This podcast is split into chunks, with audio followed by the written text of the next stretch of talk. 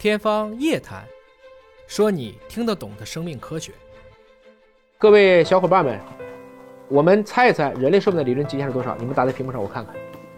两百、一百五、一百五、一百二、一百二十七、一百二十七咋知道的呢？一百七十五、一百四、一百二、一百七、二百。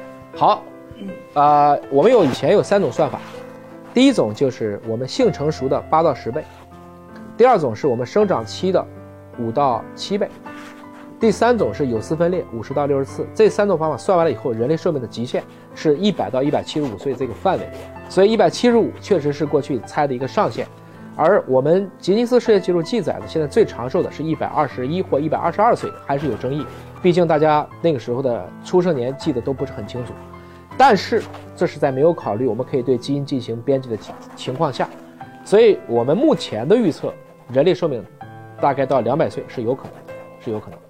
啊，彭祖七百岁，那咱们这么聊就没法聊了。那那个，那那圣经里面也有活四千多岁的，是吧？所以整体来讲，大家现在其实都能，中国人的现在平均期寿命已经是七十九了，北上广深杭都是八十二、八十三、八十四了。